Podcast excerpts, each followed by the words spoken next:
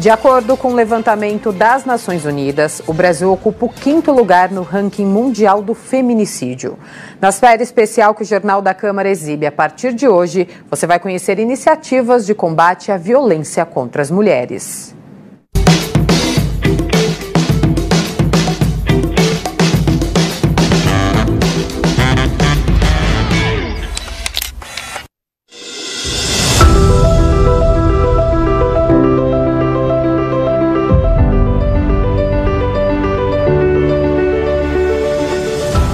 De acordo com o Ministério das Mulheres, em 2023, em média, 245 brasileiras ligaram diariamente para a central de atendimento Ligue 180, relatando algum tipo de violência.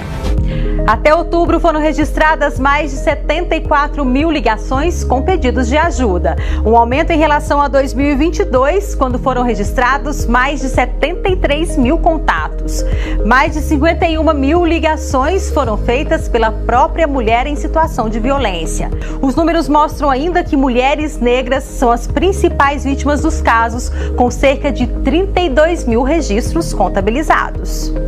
Presentes em 27 estados brasileiros, os voluntários e voluntárias do Mapa do Acolhimento buscam de forma independente garantir a agilidade no atendimento às mulheres vítimas de violência.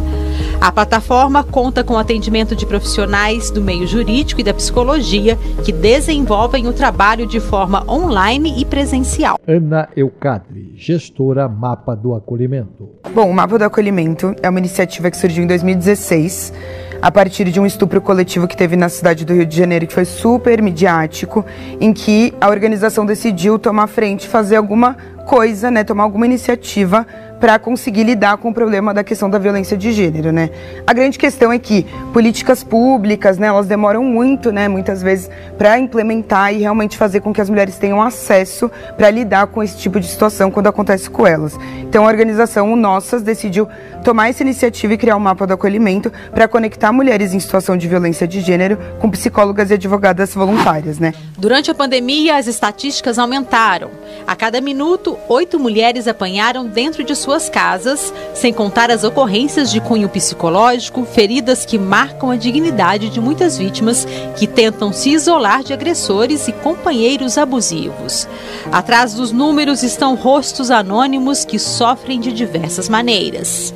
O assédio é um tipo específico que está previsto no direito penal, no artigo 216, em que uma pessoa, quando ela sofre um assédio sexual, a gente está falando de uma conduta que é, é, praticada por um superior hierárquico dentro do ambiente de trabalho, em que esse superior hierárquico está intimidando ou querendo conseguir alguma coisa em troca, algum tipo de favorecimento sexual em troca, para que ele obtenha uma vantagem para si mesmo. Então, quando a gente está falando do assédio, a gente está falando desse tipo específico. Por exemplo, é, o chefe vai lá e fala para essa mulher que ela só vai conseguir uma promoção se ele sair para jantar, se ela sair para jantar com ele. Nesse tipo de caso, a gente está falando de um assédio sexual no ambiente de trabalho, em que ele usa a posição hierárquica em que ele está para coagir aquela mulher a é, prestar algum tipo de favorecimento sexual para ele em troca de alguma vantagem dentro do âmbito de trabalho. Isso é o assédio. Agora, quando a gente está falando das violências contra a mulher que são previstas na legislação, primeiro a gente tem a, Lei Maria da Penha, que é uma lei que ela descreve diversas formas de violência contra as mulheres. Então a gente está falando das violências psicológica, moral, patrimonial, sexual e física. Essas são as formas de violência descritas na Lei Maria da Penha. Por que a gente fala descritas? Porque elas não são tipificadas, elas não são crimes dentro da Lei Maria da Penha. A Lei Maria da Penha é uma lei informativa, podemos dizer assim. Ela, ela mostra o caminho tanto para a pessoa que está operacionalizando o direito, mas para a sociedade em geral, dizendo essa conduta ela é uma violência. A liberdade para denunciar qualquer situação que envolva violação dos direitos de uma pessoa foi implantada no Brasil na década de 90. Por meio de uma ligação, é possível apontar os agressores, garantindo o anonimato. 0800 990 Quem não se lembra deste número atualmente é o Disque 100, o Disque Denúncia. E quem conversa com a gente é a gestora desse trabalho que veio para o Brasil na década de 90, a Ana Karen. Ana, obrigada por conversar com a gente. Conta um pouquinho das referências para a criação do Disque Denúncia aqui no Brasil? Realmente esse é um trabalho que marcou não só o Brasil em 96, como também o mundo, porque a OMT, Organização Mundial do Turismo, acabou adotando para 132 países. Eu tive a oportunidade, quando diretora da Embratur, fui a Estocolmo representando o Brasil a convite da Rainha Silvia, que realizava lá em Estocolmo, na Suécia, um congresso que chamou o mundo inteiro, chamando atenção para justamente tráfico de drogas, prostituição infantil, todo um complexo falando dessa violência contra jovens, adolescentes e também sobre a mulher. E cada um ficou de fazer a sua parte, voltando para o seu país de origem. E eu fiz a nossa parte, a nossa tarefa. Voltei para o Brasil e nós trabalhamos arduamente, seis meses assim, ininterruptos, para criar no Brasil o chamado combate ao turismo sexual infantil.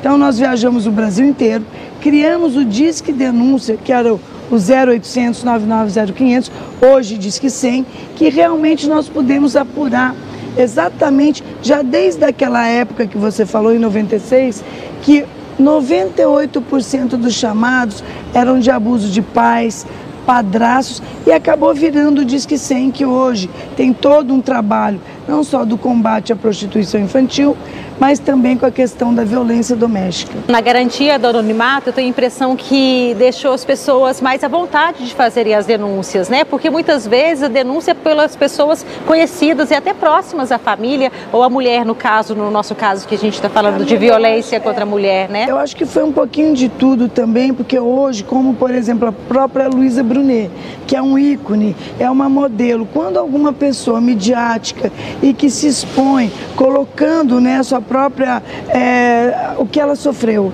Ela falando aquilo encoraja um pouco as mulheres também de saber que não é só ela que está vivenciando, que ela não tem que ter vergonha, não é ela que é culpada.